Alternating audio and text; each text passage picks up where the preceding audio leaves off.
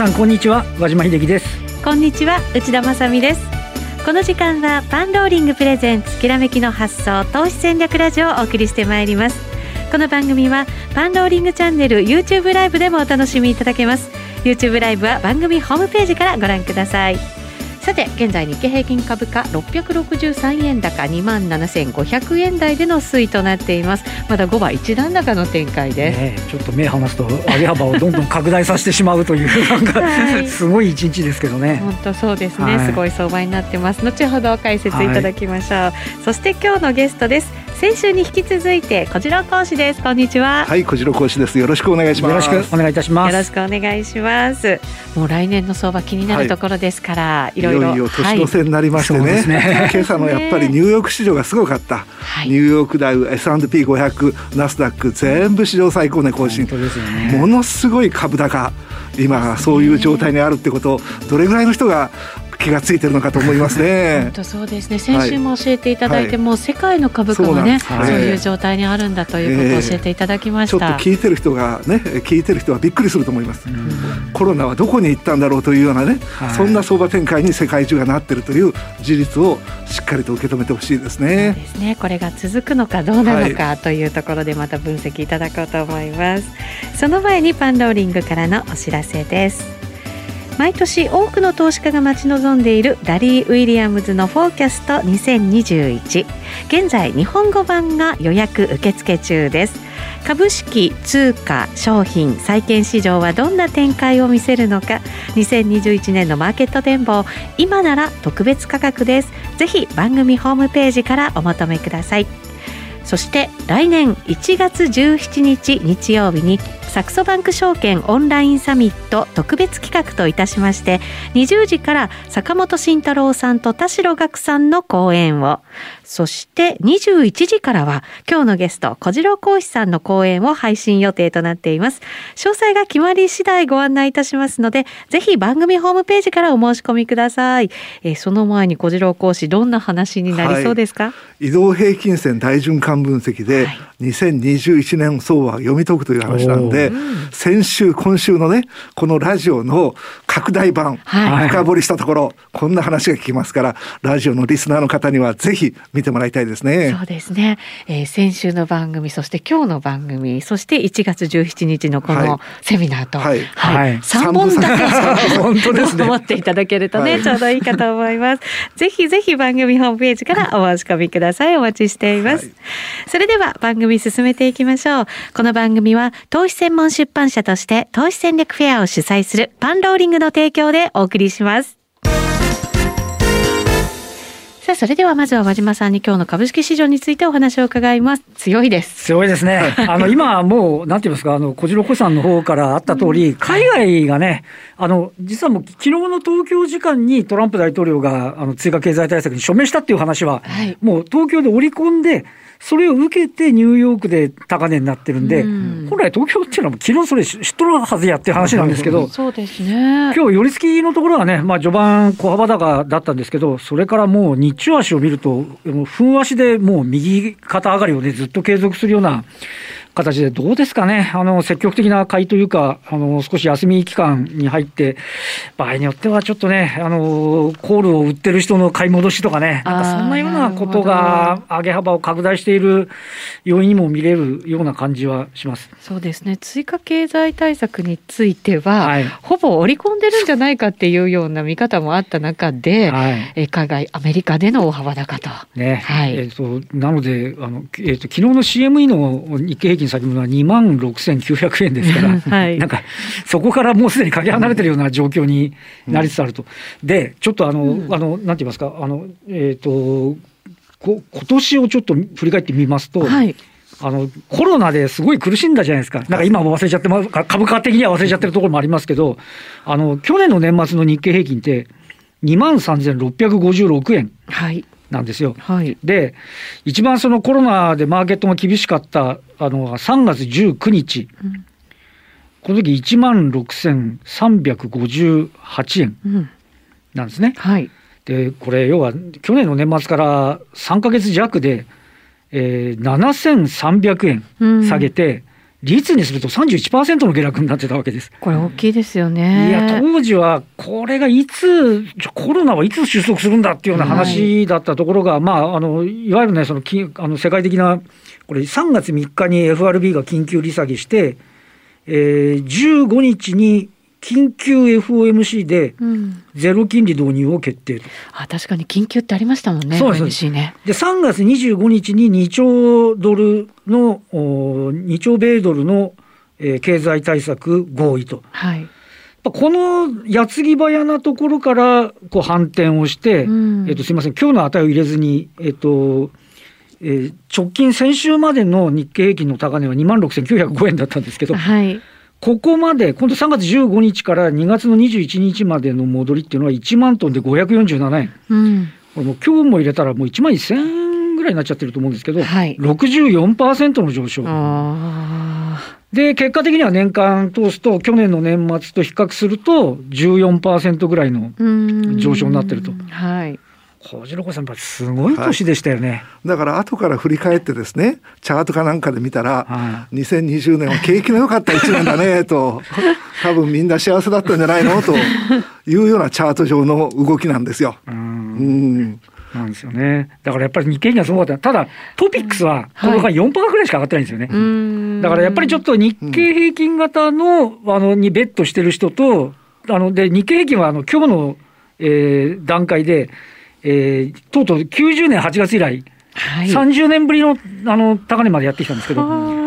ただトピックスは18年の1月の高値もまだ抜けてないんですよね。なるほど、はい。だからちょっと投資家によっても体感温度が違うんかなっていうね、感触もありますよね。なるほど。これやっぱり外国人投資家が主体だからこそこういう相場になったってことですか、ね、まあ、あのおっしゃる通りあので11月に入って、はい、それまではもう外国人投資家は9兆5000億ぐらいだったんですかね売り越しだったんですけど、はい、11月1か月であの3兆1000億買い越して、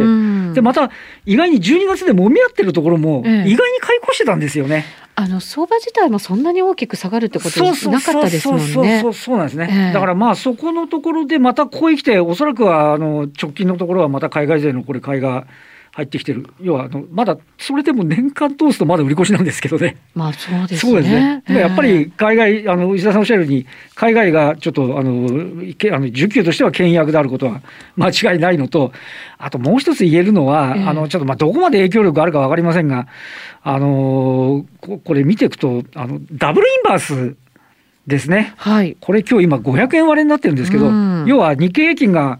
えー、1下がるとダブルインバースの投資家は2儲かるっていう話に、はい、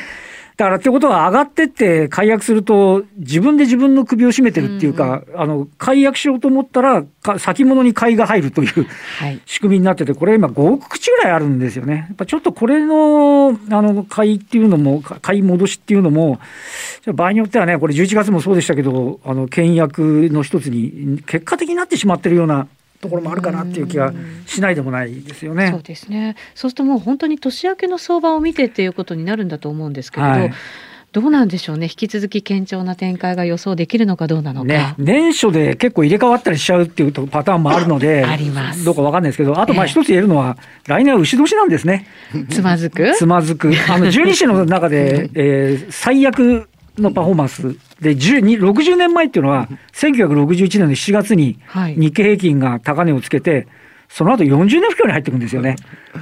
嫌なこと言いますね。ででもでも、はい、でもただ言っておきますけど、あの星取りは3勝3敗なんです。だけど年間騰落でいうとこの6回の,、あので合わせると6.3%のマイナスで、うん、でえっと2番目に悪いのは馬尻下がりの馬年はあのこれ5%の下落。なんで下がってるのこの2つ の干支だけ、うん、だから年年後半は少し干支周りからは気をつけた方がいいのかもしれないっていう。前半勝負って感じですかね。そうすると、ね、まあまあ干支のことなんでね。とは思いますけど、まああの牛はブルで買い買いですから。そうそうそうですよね。そう言いながら牛は買いだと、そっちを信じようかな、ね、この後ゲストの小次郎講師にお話じっくり伺います、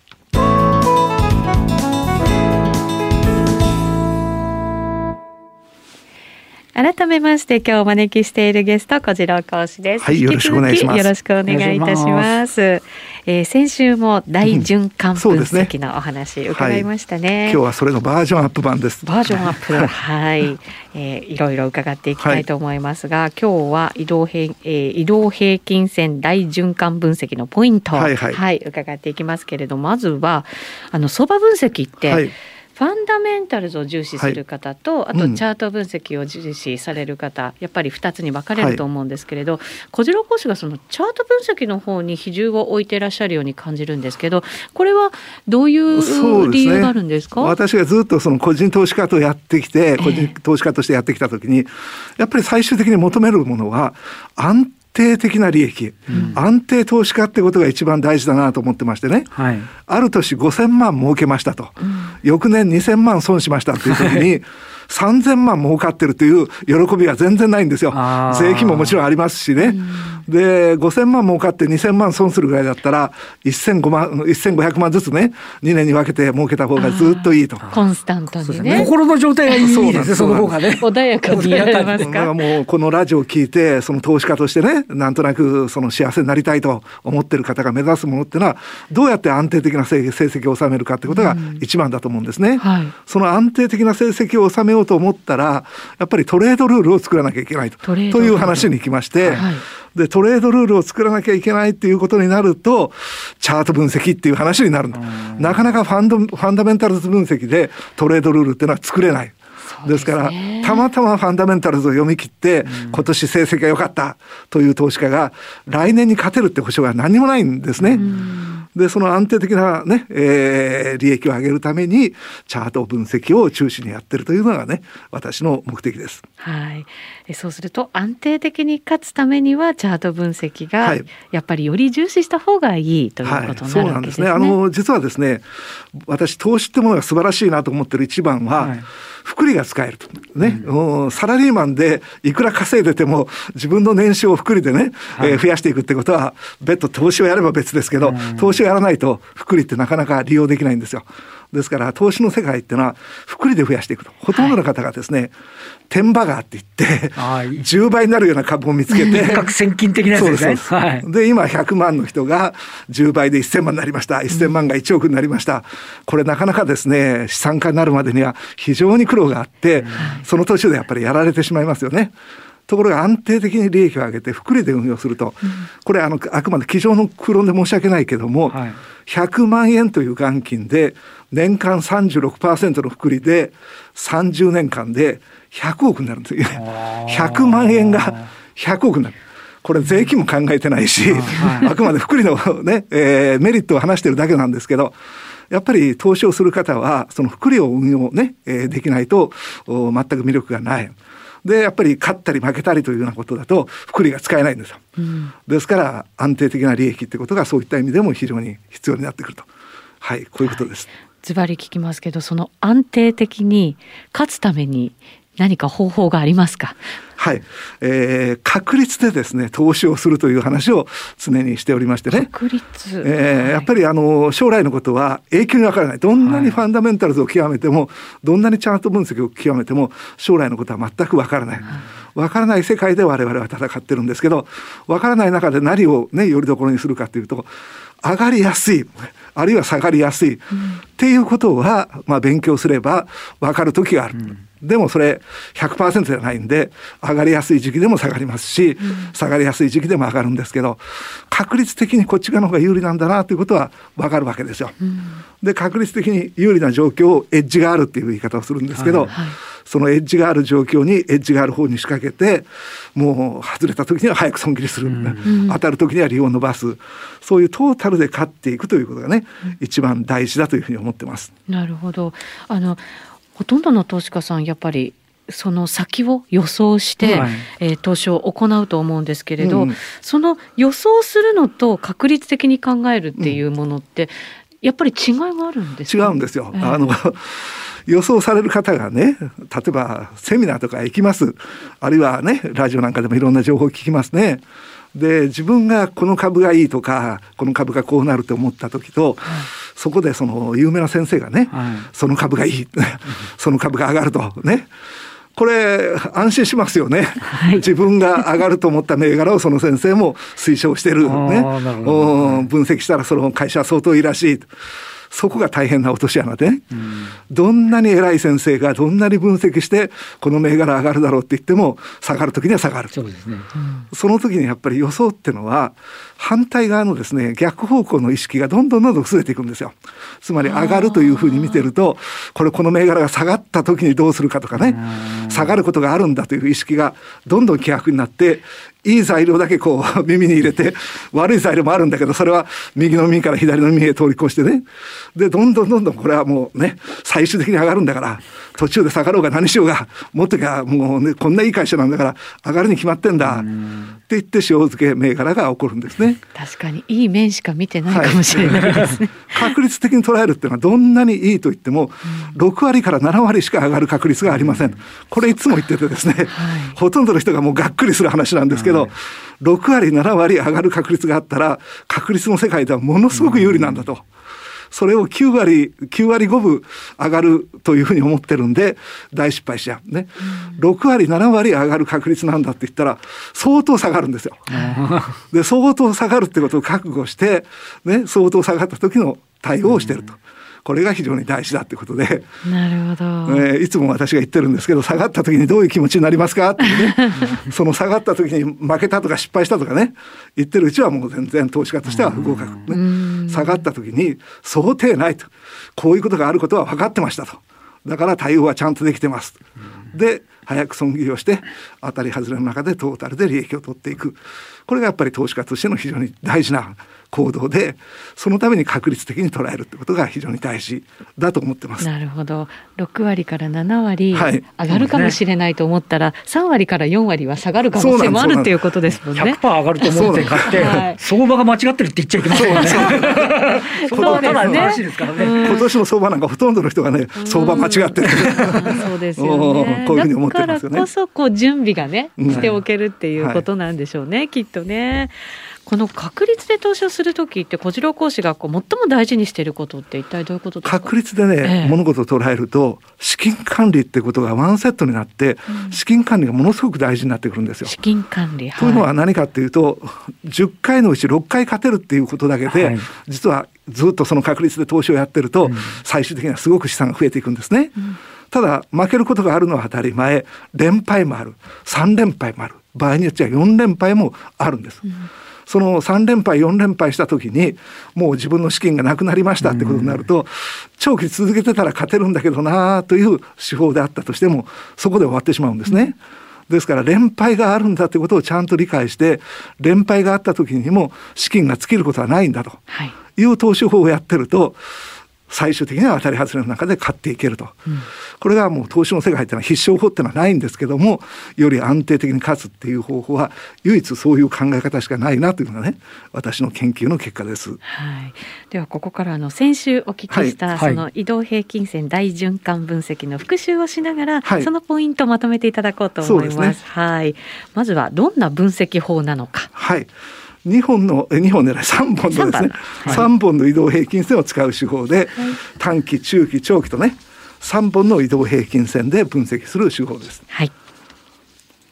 この大循環分析を使うとどんな分析ができるのかというところですけど、はい価格変動の中で買い方が有利になったり売り方が有利になることをエッジが生ずるという言い方をしてますけども、も教えていただきましたね、ね、そのエッジってのは常にあるわけじゃないんです。ないことが多い、うん、時々そのエッジが出てくる、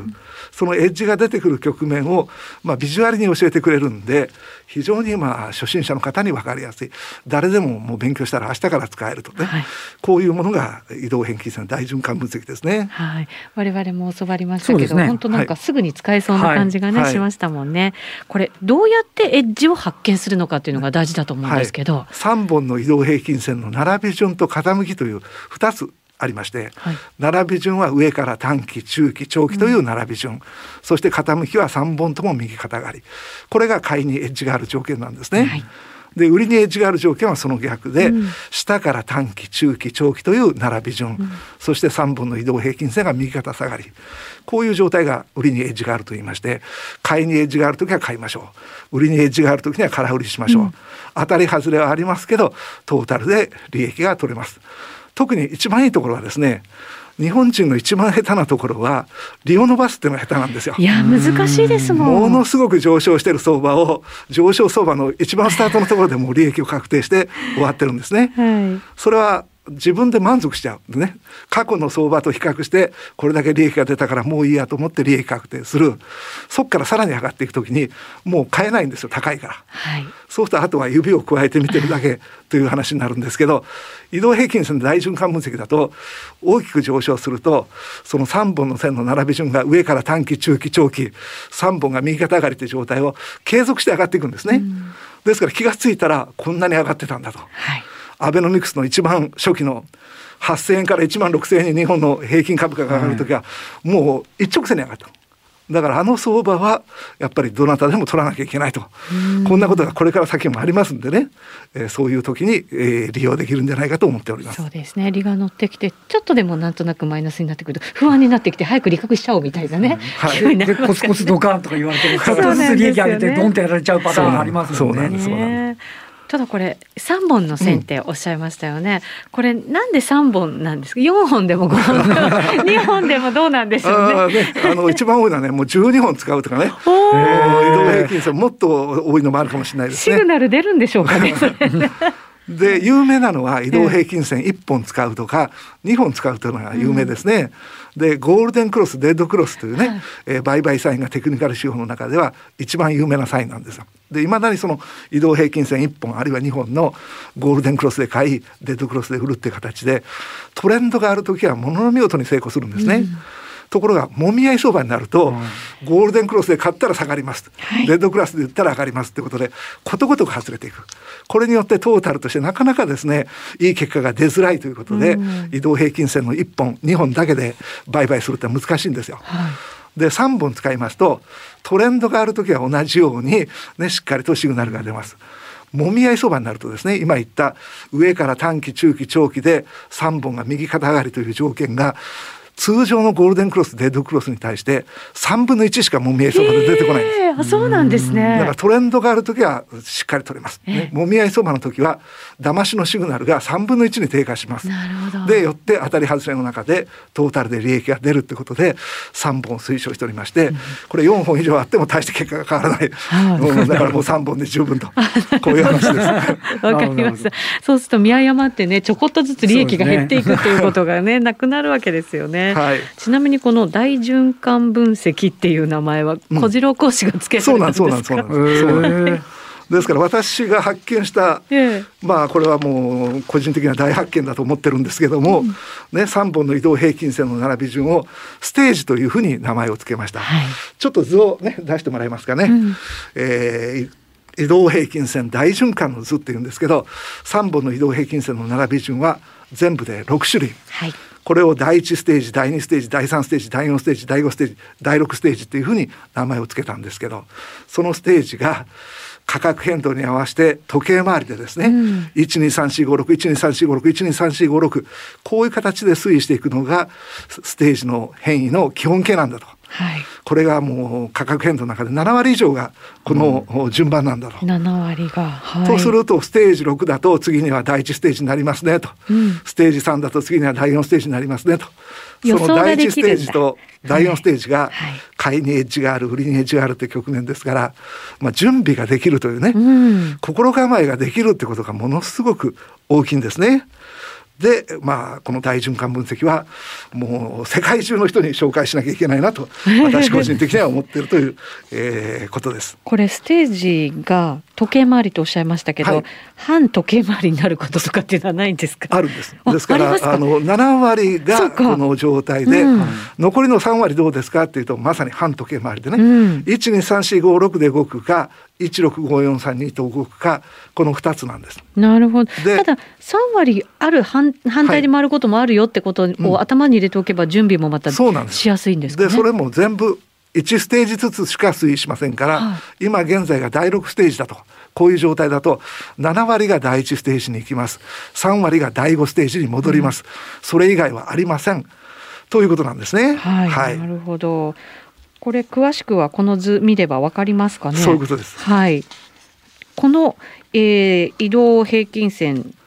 大循環分析使うとどんなメリットがあるんですかね？そうですね、えー、ステージと今お話をしましたけど、うん、第一ステージが安定上昇につながるところ、はい、第二ステージが上昇相場が終わったところ、はい、第三ステージが下降相場の入り口、うん、第四ステージが安定下降につながるところ第五ステージが下降相場が終わったところ第六ステージが上昇相場の入り口。ということで3本の移動平均線の並び順を見ただけで現在の状態がどんな状態かが分かる。はい、そしてこれから先どっちへ動くかっていうねそれがある程度予測ができる、うん、大循環していきますからね、はい、それはやっぱり知ると知らないとでは大きな違い。これはやっぱり大きな投資家のアドバンテージだというふうに思ってます。あの帯っていうのがあるというふうにも伺いましたけれども、はい、そうですね、はい、中期移動平均線と長期移動平均線の間を色を塗って帯と呼んでおりまして、うんはい、私はあのたまたま3本の移動平均線をですねチャートでプリントしまして、うん、プリントした後中期移動平均線と長期移動平均線の間を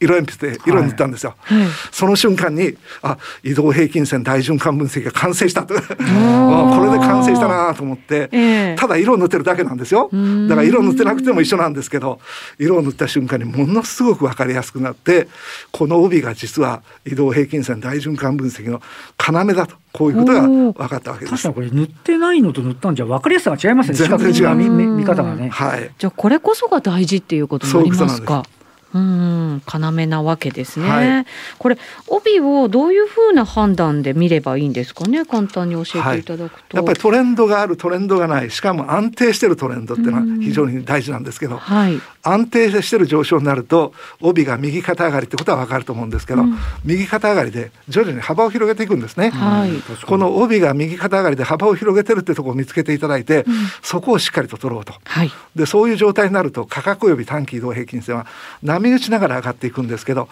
帯をサポート体としてですね、うん、帯の上側で波打ちながら上がっていくんですよ、はい、この状態が安定的な上昇トレンドで、うん、その状態が終わったらもうそこで手締まいなんですね。なるほど。で安定的な下降トレンドは帯が右肩下がりで幅が広がっていくんだ、はい、そうすると価格及び短期移動平均線は帯の下側で波打ちながら下がっていく、うん、帯まで行ったら売られる。帯まで行ったら売られるって形で下がっていくんですね、うん、でそこがやっぱり取りやすいところ。で後の簡単に短期移動平均線が帯を超えていってしまう。上にあったり下にあったりしてしまうのがもみ合い相場。でもみ合い相場はできるだけエントリーしない、うん、まあ、こんな考え方でねやっていただくと非常に分かりやすいんじゃないかなというふうに思ってます。はい、えこの大循環分析使いたいなと思う方はどういうふうにしたらいいですか？はい、これがですね、えー、パンローリングさんのね、はい、カスタムチャートっていうところにこの移動平均線大循環分析が入っております。はい、はい、えカスタムチャート無料で使えるということですから、はい、まずはダウンロードしていただいて使っていただければと思います。先週の放送をご覧になってですね、ダウンロードしてくださった方も非常に多かったというふうに伺いました。ぜひぜひ皆さんもカスタムチャートダウンロードしていただいて小次郎コースの大循環分析お使いいただきたいなというふうに思います、えー、為替指数コモディティなどマーケット選ばないということも、はい、とてもね、えー、相性の良さを表してくれているんではないかと思いますさてそろそろラジオ番組は終了ということになります。この後有料えっ、ー、とパンローリングチャンネルで配信がございますので、はいはい、ぜひご覧になってください。この番組は投資専門出版社として投資戦略フェアを主催するパンローリングの提供でお送りしました。